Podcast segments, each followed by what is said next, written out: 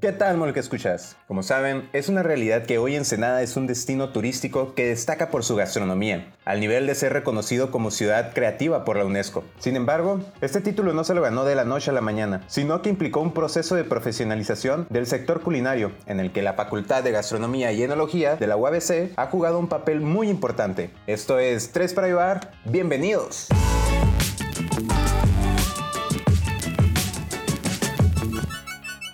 Muy bien, mal que escuchas. Pues como saben, hoy nos encontramos aquí reunido nuestro equipo porque es jueves de tres para llevar. Y aquí está, como siempre, Iván Gutiérrez. ¿Cómo estás, Iván?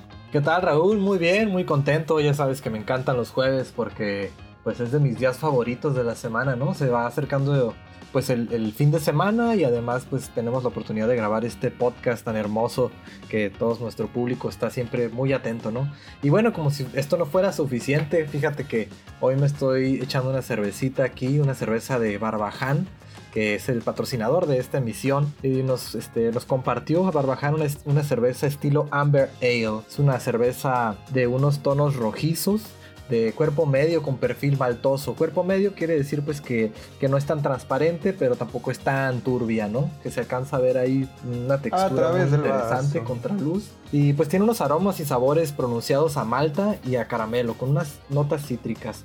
Es una cerveza yo creo que bastante, bastante deliciosa para la gente que apenas está incursionando en la cerveza artesanal. Es una cerveza ligera, ligera tendiendo, como decía, a medio, pero pues que bueno, está perfecta para este jueves, ¿no? Este jueves de tres para llevar. Y bueno, también nos acompaña como siempre Tania Vázquez. ¿Qué tal Tania? ¿Cómo estás? Hola, ¿qué tal Daniel? Muy bien. Pues fíjate que estoy contenta y feliz. Te voy a decir por qué. Contenta mm. porque bueno, pues ya sabes que también me encanta los jueves de tres para llevar. Y feliz porque esta ocasión nos acompaña un gran amigo mío y también pues ya de la revista Molcajete, quien ha colaborado con nosotros en distintas eh, ocasiones en la revista y además pues desde el principio estuvo pues al pie de cañón apoyándonos. Él es licenciado en gastronomía, orgullosamente cimarrón. Se dedica, eh, bueno, es experto en carnes, asados, eh, caja china y ataúd. Y no estoy hablando de un killer, estoy hablando del chef Rolando Anaya. ¿Cómo estás, Rolando? Bienvenido a Tres para Llevar. Hola, ¿qué tal? Muy buenas tardes. Pues eh, muy contento de estar aquí atendiendo esta invitación y participando con ustedes. La verdad se me hace bastante divertido y pues van, vamos a ver qué tanto podemos platicar y qué información podemos compartir con los escuchas. No, pues totalmente contentos de que estés con nosotros, Rolando. Este, para los escuchas que todavía no lo conocen, pues Rolando es un personajazo que nos ha apoyado a nosotros en Revista Molcajete desde el principio. Incluso desde nuestra primera edición salió en esta sección de La Cocina Invitada, que es una sección dedicada a los chefs que nos comparten una receta para que nuestros lectores puedan elaborarla en su casa, ¿no? Y bueno, hoy Rolando viene a acompañarnos para platicar de un tema muy interesante que como lo comentaba Raúl ya al la introducción, pues tiene que ver con la profesionalización del sector gastronómico aquí en la ciudad de Ensenada.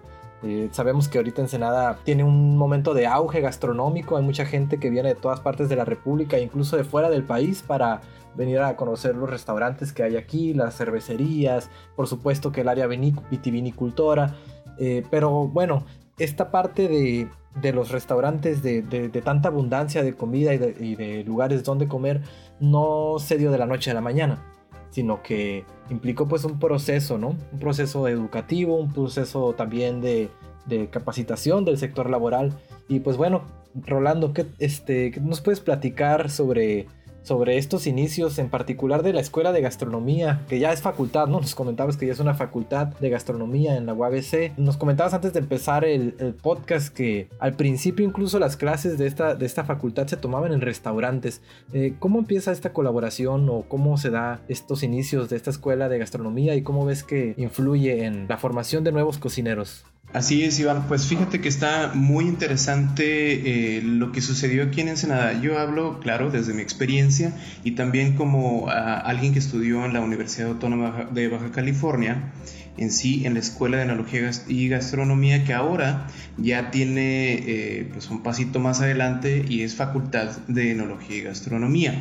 Para recordar un poquito, yo soy de, de la generación 2011-2 y generaciones anteriores a la mía, eh, no tenían la oportunidad que tuve junto con mis compañeros de poder cocinar ya ahí en el plantel. Esto que sucedía era por la necesidad que había ya en el campo laboral, gastronómico e incluso de, en el área de hotelería y vinicultura, en donde necesitaban personas con un nivel de preparación un poquito, un poquito mayor a que, con las que ya se contaba y es entonces donde la misma industria pide eh, de alguna manera directa o indirecta la creación de una profesionalización con todas las bases para que esto pueda ser una realidad. Y es así como surge la Escuela de Enología y Gastronomía aquí en Ensenada, Baja California.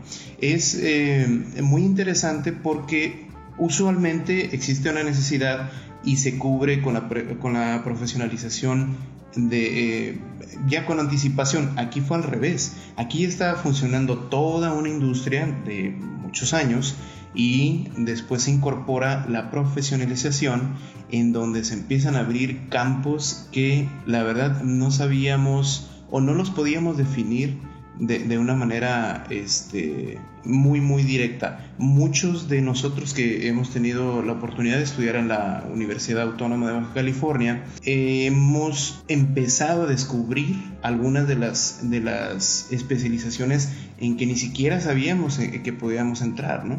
Entonces ahí es donde empiezan a surgir varias mezclas de tendencias de, de cocina, claro, sin dejar eh, a un lado la cocina mexicana, que es la base de todos nosotros como cocineros.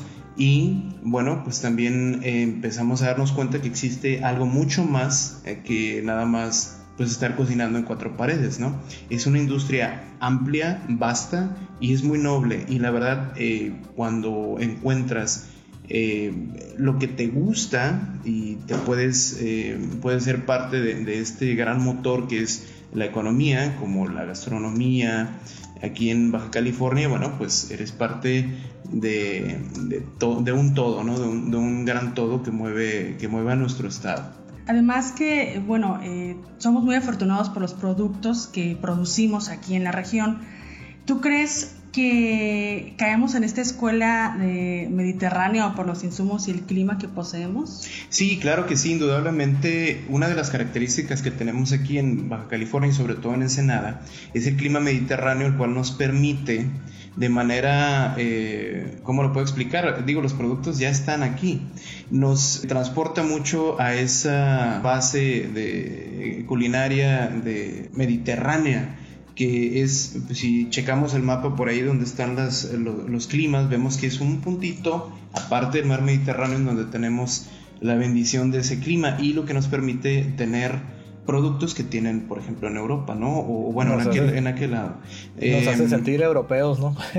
pues sí, y es curioso porque la cocina mexicana es una mezcla de migraciones y de, de, de sabores es una mezcla de productos que no existían aquí en, en, México y es una, es una mezcolanza que a fin de cuentas llega a posicionarse, no estoy hablando de la cocina tradicional, estoy hablando de, de, la, de la, cocina que ya, ya, ha evolucionado y nos hace eh, seguir esas tendencias, pero no es porque querramos seguirlas, es porque ya tenemos los productos, ¿no? En el caso, por ejemplo, de, de la vid, en el caso de, del vino, eh, se da por una migración de, la iglesia en algún punto tiene algo que ver en esto, porque los misioneros empiezan a recorrer alguna parte del territorio y se van de norte a sur y luego de sur a norte y empiezan a fundar las misiones en donde pues ellos traían eh, pies, por así decirlo, de, las plantas de, de vid y las fueron plantando. Entonces ellos fueron eh, comenzando, en el caso del vino, fueron, fueron abriendo, abriendo el camino y fueron los precursores para que pudiéramos nosotros tener este, esta planta. y entran otras migraciones al norte del país también, en donde se utiliza la harina, en donde se come carne, este, en donde ya no se usa manteca, se utiliza aceite, y entonces eh, las mismas migraciones y eh, la característica de, de los territorios nos van dando esos productos que ellos ya tenían en Europa, por ejemplo. Y es así como nosotros eh, aquí en el norte nos caracterizamos por tener vino, bueno, no, noroeste, por tener vino, por tener cerveza, como lo platicamos al, inicio, por tener tortillas de harina, no, como, no tanto como en el sur, porque era parte de la migración, pero también era parte de eh, lo que la tierra puede producir. Okay. Es interesante, es una mezcla y a fin de cuentas nosotros aquí en Ensenada podemos aprovecharla. Es, eh, yo creo que estamos en un, en un punto en donde podemos tener el beneficio de clima, de cultura, de tradición también, aunque bueno, el noreste del país eh, es un poquito como que más nuevo a, lo que conocemos en el sur de México, ¿no? En cuanto a, esto que estamos hablando de gastronomía.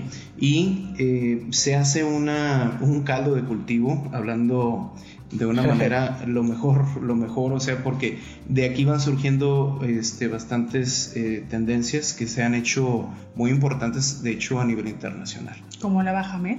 Así es, eh, algunas tendencias como Baja Med y eh, sobre todo los cocineros que nos vamos fogueando en, cocinas que ya están establecidas y que se nos permite inventar, que se nos permite proponer y que lo hacemos sin miedo.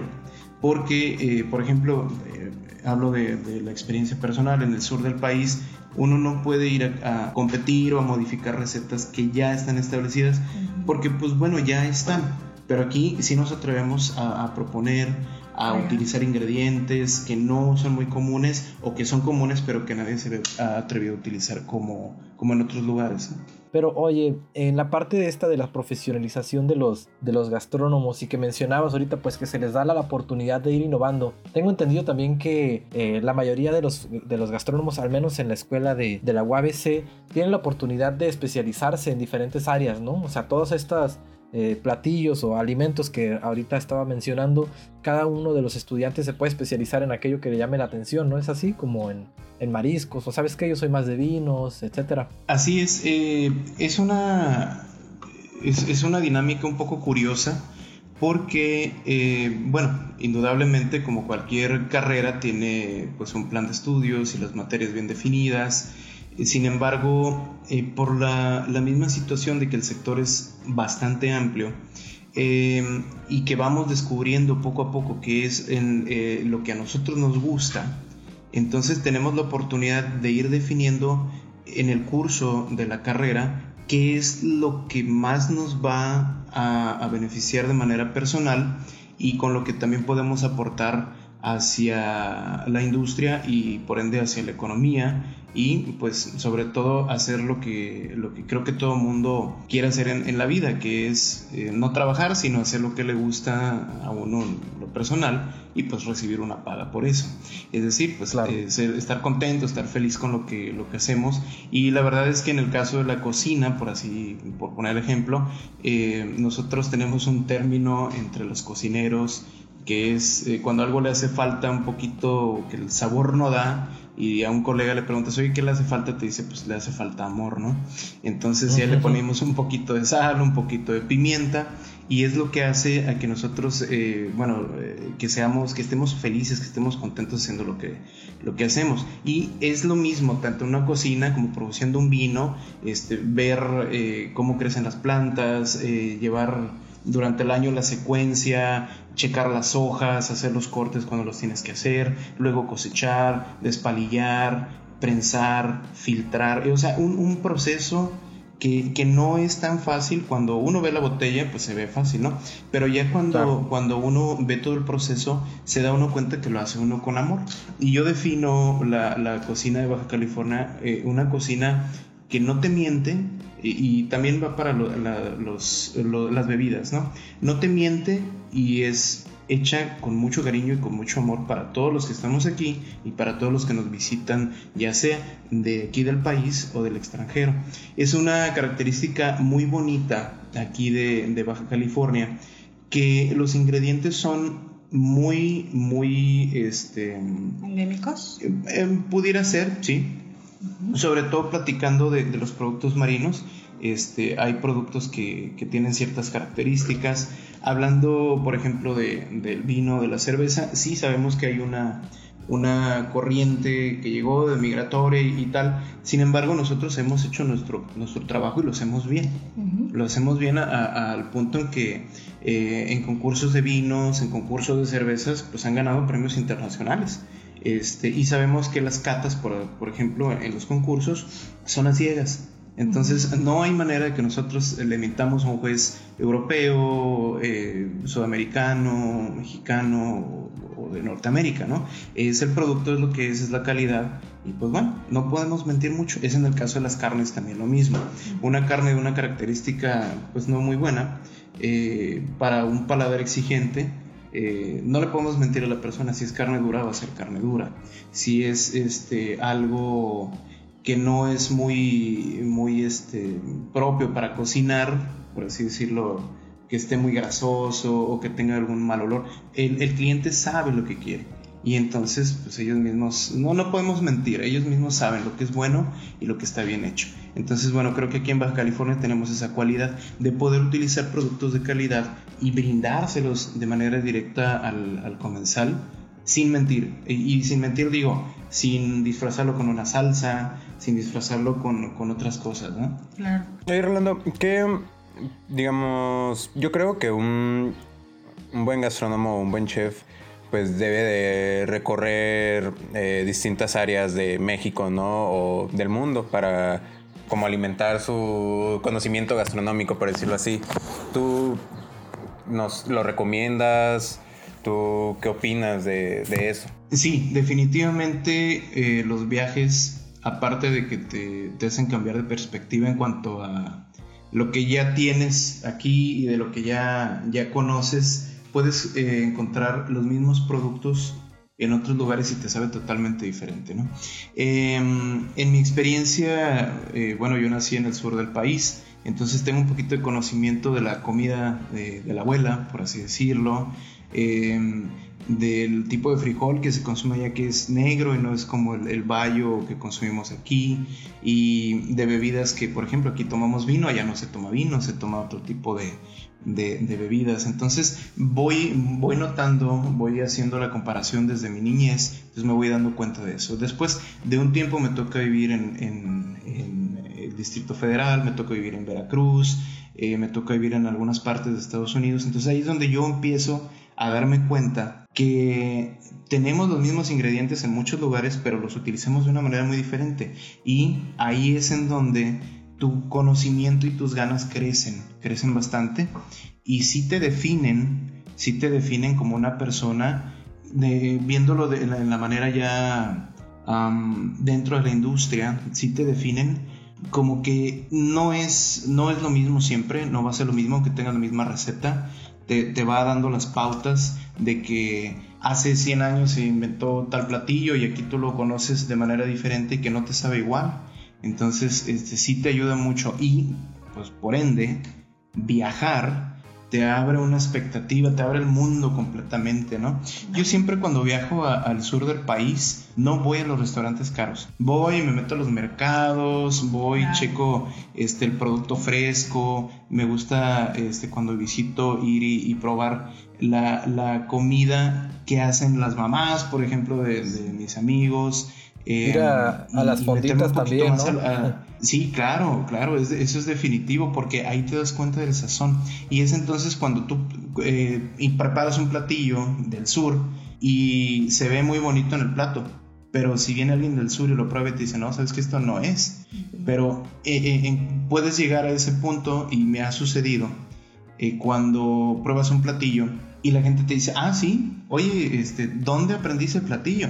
No, pues fíjate que ya en el sur, ah, porque es que sabe lo mismo. Entonces ya te evoca recuerdos.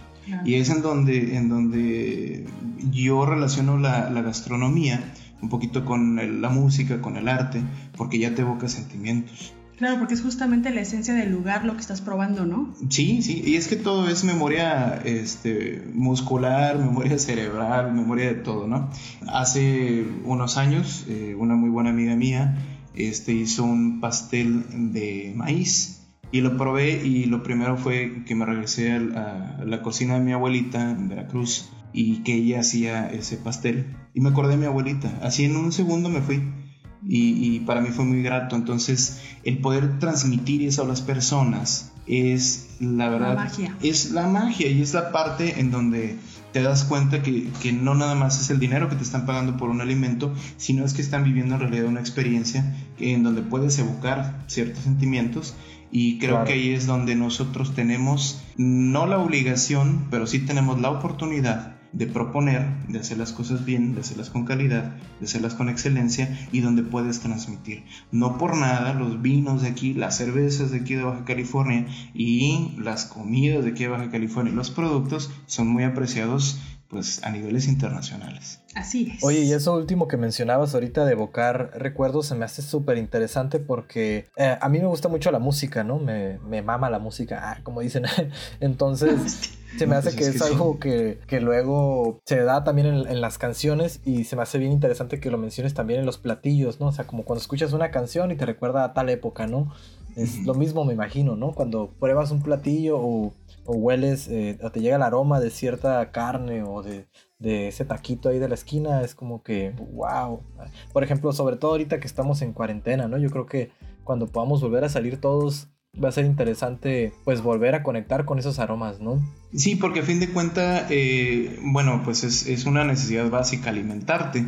Sin embargo, tener una experiencia eh, rodeada con alimentos creo que es lo que más conecta a las personas. Sobre todo cuando, bueno, voy a poner un ejemplo así muy, muy, pues muy visible, ¿no? No por nada las reuniones de negocios, por así decirlo, este, se hacen en comidas o se hacen tomándose un café o tomándose un té, dependiendo en el lugar en donde estés, o compartiendo una cerveza o compartiendo vino.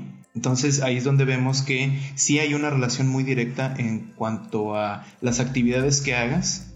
el ambiente, el, ambiente el, cómo te sientas, el mood, como le dicen, este, y de estar degustando algo con, con personas ya sea con quien vayas a hacer un negocio, con quien vayas a hacer un, no sé, algún trabajo, o pues que igual, ¿no? Con la pareja y que estén, estén compartiendo algo. Usualmente es una bebida o es una comida, ¿no?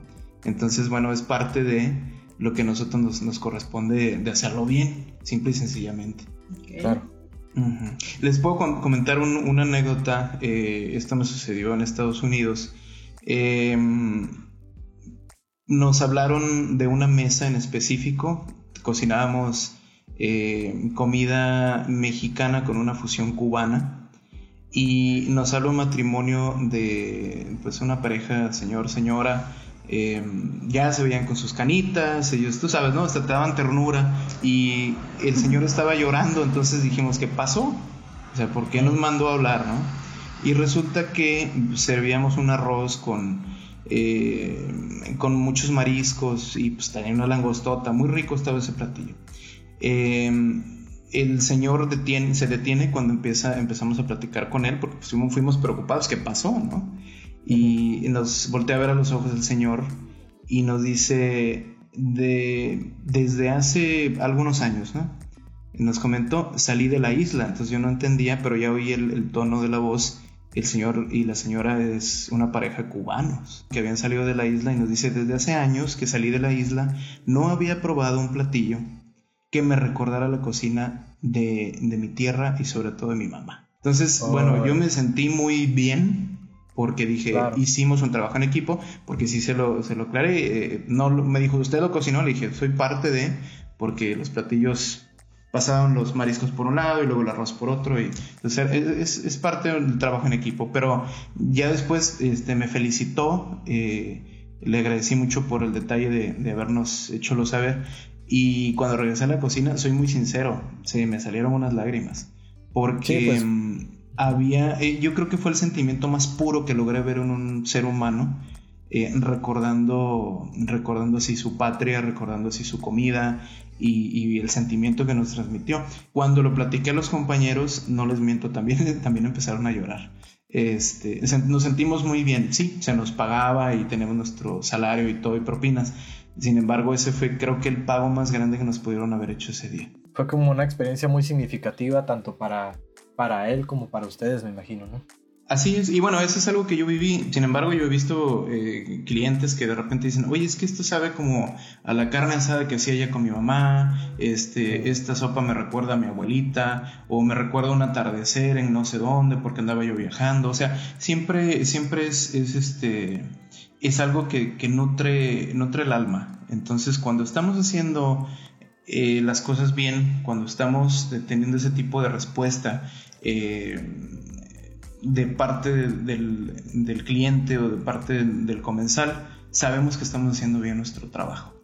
¿no? Eh, es curioso aquí en Ensenada cómo vemos las carretas de mariscos y pues podemos mencionar muchas eh, y que siempre las vemos y están llenas, llenas y llenísimas y atascadas, ¿no?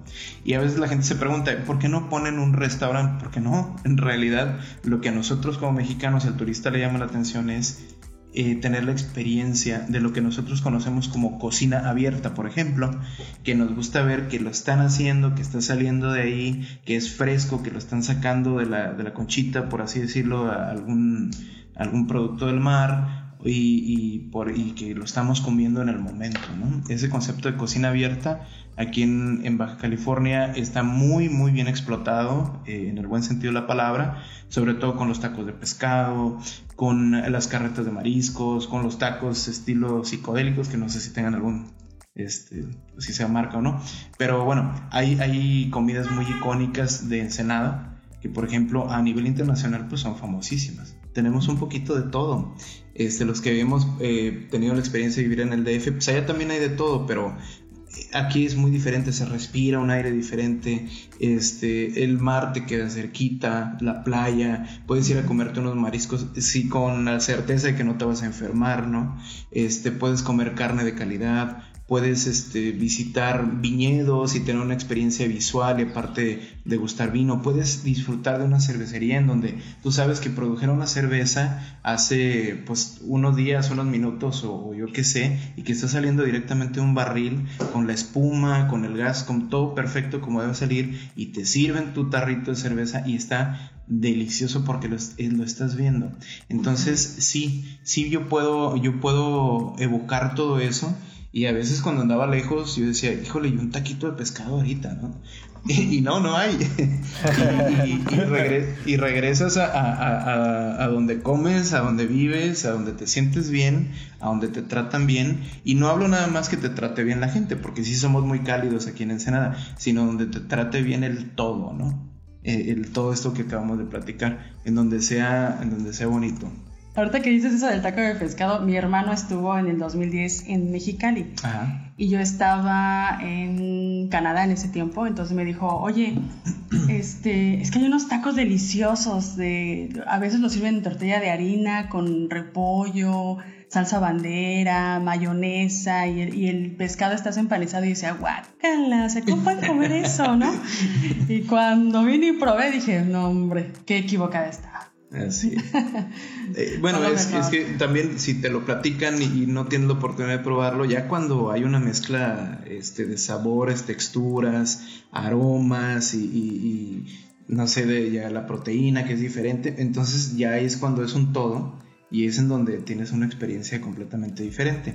Yo, por ejemplo, he probado platillos, uno muy famoso, la hamburguesa de un amigo, este que utiliza un jarabe de, una hierba que crece por aquí en el campo, este que es como, como amarga y, es fresca a la vez, y él cocina borrego con res, cebolla y ajo, y pues es, medio raro.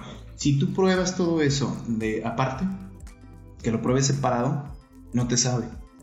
Es jarabe de Artemisa, este, con, eh, con mi amigo Oliver, Oliver Rodríguez. Eh, Oliver prepara esta hamburguesa. Eh, si tú la pruebas separada, no te sabe. Cuando ya juntas todo y le das la mordida, te quedas como que no, hombre. O sea, está riquísimo. Es increíble porque él este, pues, tiene todos los sabores, ¿no? Las texturas y bien trabajadas. Así nos pasa con los tacos de pescado, nos pasa con eh, los tacos de adobada. Y la gente dice, no, es que no son de adobada, son tacos de, ¿cómo le dicen allá en el pastor. Al pastor. Y fíjense que no, ¿eh? Les doy un dato así medio curioso. Los marinados que se utilizan tanto a nivel industrial como a nivel regional, que podemos hacer cada, cada uno, son diferentes. El de adobada es de adobada y el de al pastor es al pastor tienen ingredientes diferentes. Este, pero bueno, esos también son icónicos. La cocina en Mexicali, ¿no? Este, la comida china de Mexicali, que no es china, pero sí es de Mexicali, y tampoco es de Mexicali porque es una influencia, este, que es deliciosa, ¿no? Eh, tuve la oportunidad el verano pasado de ir con unos amigos que venían precisamente de, de la Ciudad de México, em, que como parte de un proyecto, venían para acá a cubrir un par de eventos y les comentamos de la comida china de Mexicali y se quedaron así extrañadísimos, ¿no? Como, ¿cómo crees, no? ¿Cómo nos van a llevar a comida china? Porque pues allá no es tan común y es muy comercial. Cuando llegaron, llegamos a uno de los restaurantes más famosos de Mexicali y vieron el servicio, todos, todos ellos con los que íbamos, este, pues eh, son chefs, ¿no? entonces sabíamos lo que, a lo que íbamos y siempre en la profesión tendemos a, ver aciertos y errores, nos quedamos callados, ¿no? Pues si hay algún error, el acierto lo elogiamos, claro que sí. Este, en esa ocasión pudimos, pudimos degustar una, una comida china de Mexicali, deliciosa. Y se quedaron ellos sorprendidos, ¿no? O sea, no se lo esperaban. Entonces, por eso les comento que aquí tenemos un poquito de todo.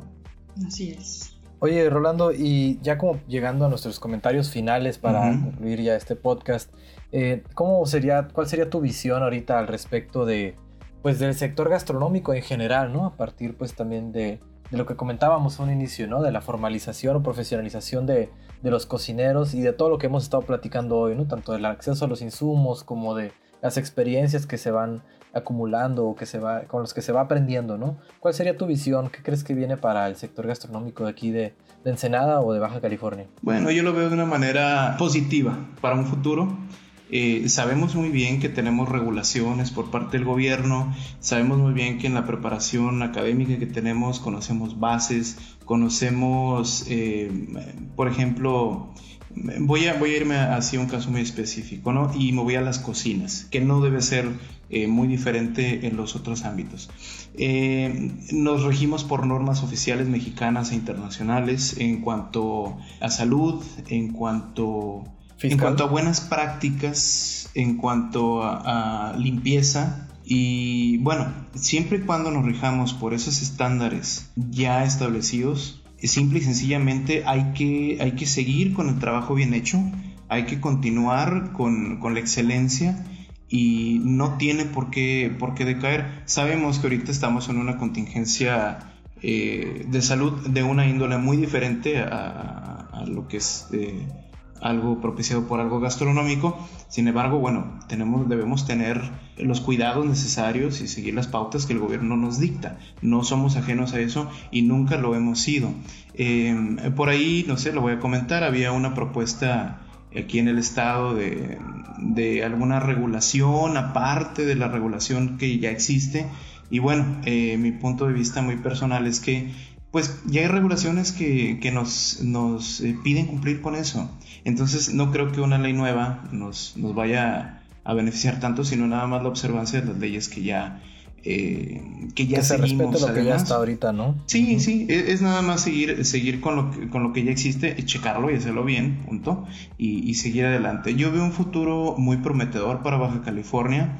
El esfuerzo que hacemos a diario, como todo mundo desde su trinchera, es, es, enorme, es este de, para buscar la calidad siempre, es para dar lo mejor, para hacerlo de una manera no como robots, sino hacerlo, este, hablábamos hace rato, ¿no? De transmitir, de, de, dar calidad y de no estar peleados tampoco, y lo dejo muy en claro, la calidad con el precio. Creo que esa es una de las características que tenemos aquí también. Y bueno, yo veo un futuro muy prometedor, veo, em, siento que las oportunidades que se nos dan aquí, hablo de los cocineros en específico, son muy buenas eh, el poder eh, emprender, aunque no es tan fácil, pero el poder emprender eh, creo que es más benévolo aquí en Baja California, hablando de, propuestas y hablando de, todo esto que hemos platicado, ¿no? de productos y, y de esa conexión que tenemos con la gente, ya sea con los locales o con los extranjeros. Perfecto, pues esperemos que así sea. Vamos a hacer changuitos, ¿no? Porque el sector gastronómico de aquí de Ensenada y de Baja California nos sigue dando mucho de qué hablar mucho que probar, por supuesto. Hay tantas comidas ricas que todavía nos hacen falta por conocer y sobre todo aquí en Molcajete difundir, ¿no? Que es a lo que nos dedicamos. Y bueno, antes de concluir esta emisión, quisiéramos también, por supuesto, recomendarles un lugar para que ustedes, este, espectadores, bueno, oyentes de nuestro podcast, nuestro público amado, precioso, hermoso,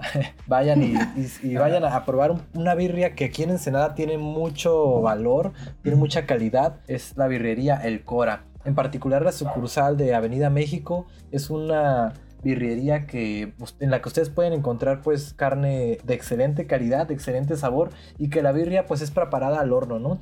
pueden también pedir diferentes cortes, entonces pues es una birrería que en lo personal les recomiendo mucho y si ustedes pues son de los que les gusta mucho beber cerveza artesanal, Ahorita aquí en el Cora ya tienen diferentes cervezas artesanales. Tienen, por ejemplo, cerveza Barbaján, que es la que mencionábamos al principio de este podcast. Y tienen también cerveza de punta a punta, que es una cerveza hecha por cervecería WC. Eh, recientemente probamos ahí una Hazy IPA, muy aromática, cídrica también un poco amarga y a pesar de que es ligera, fíjense, tiene 6.7% de alcohol, ¿no? Ya saben que las cervezas artesanales ahí nos hacen redescubrir la cerveza, ¿no? Y bueno, esa sería mi recomendación, que vayan y se echen ahí un taquito de birria, un quesataco, para que, uff, recuerden lo, lo grande, los grandes sabores que tienen que aportar aquí en Ensenada. Y muchas gracias Roland también por acompañarnos en esta emisión. Este, ya sabes que hemos ido creciendo juntos y seguimos en las mismas, ¿no? Vamos a estar apoyándonos mutuamente y esperamos contar contigo también en próximas colaboraciones. Claro que sí, al contrario, un, agradecimiento amplio eh, desde siempre, desde el principio. Eh, el proyecto de ustedes eh, es de lo más genuino que he podido ver desde muy cerca y está dedicado eh, precisamente a, lo que es la gastronomía, a lo que son las bebidas y para mí es, es este, como les comentaba, ¿no? Eh, no le puedes mentir a la gente, entonces es, es lo que es, es, es una, un proyecto que, en el que yo me siento muy contento de colaborar y pues bueno, ampliamente recomendado también, ¿no? Así también como los patrocinadores que son excelentes este, negocios, muchos de ellos que ya tienen mucho tiempo aquí en la ciudad y otros que traen unas propuestas muy originales, que traen sabores, que traen este, las ganas de hacer todo y que lo hacen con calidad, que lo hacen con mucho profesionalismo y sobre todo con amor, ¿no? Yo creo que esa es la palabra del día de hoy, este, hacer las cosas con amor y definirlo de esa manera para hacer y llegar a la excelencia. Gracias por la invitación. de acuerdo. gracias a ti, Rolas. Muchas gracias. Y bueno, pues, ¿qué creen, chavos? Ya ah. llegamos a la emisión 6, la última de esta primera temporada, pero pues vamos a iniciar la segunda temporada con un tema que pues está así medio cachondón. Se trata de estos alimentos que son afrodisíacos y va a estar con nosotros una sexóloga para hablar del tema este caliente y ya quiero que sea el otro jueves. oh, Dios mío. Esto se va a poner caliente. se va a poner hot. Bueno, pues con esto llegamos a un final más de nuestro podcast 3 para llevar. Muchas gracias a todo el público. Este, de nuevo, como siempre hacemos, les agradecemos su atención. Este, estar con nosotros siempre presentes. Cada vez somos más. Esa es una noticia que queremos compartirles. Cada vez vamos creciendo como comunidad en este podcast de Tres para Llevar.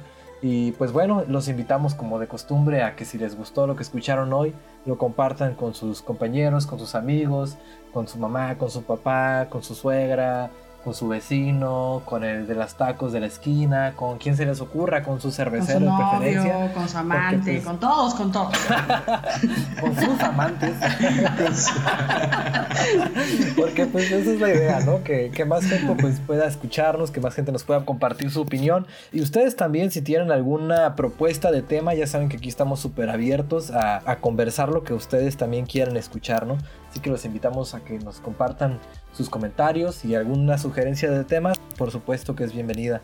Chicos, muchas gracias. Les agradezco un millón por pues haber llegado, haber sobrevivido a esta primera temporada, que estoy seguro que va a ser la uh. primera de muchas. Eso. Así es. Vamos a dar mucha lata, mucha más. Así que se friegan. Raúl, di tu mensaje de final de temporada. Muchas gracias, Molca Escuchas, por haber estado con nosotros, por habernos acompañado en esta trayectoria de seis capítulos de podcast más nuestro piloto y por aguantarnos tantas tonterías, ¿no? Espero que tengan Pues- un bello fin de semana. Un buen Y futuro. pues bueno, Yeah. muchas gracias a todos por siempre. Y de nuevo, ¿no? Compartan este podcast, díganos qué les parece y no olviden pedir tres para llevar. Hasta pronto. Bye. Bye.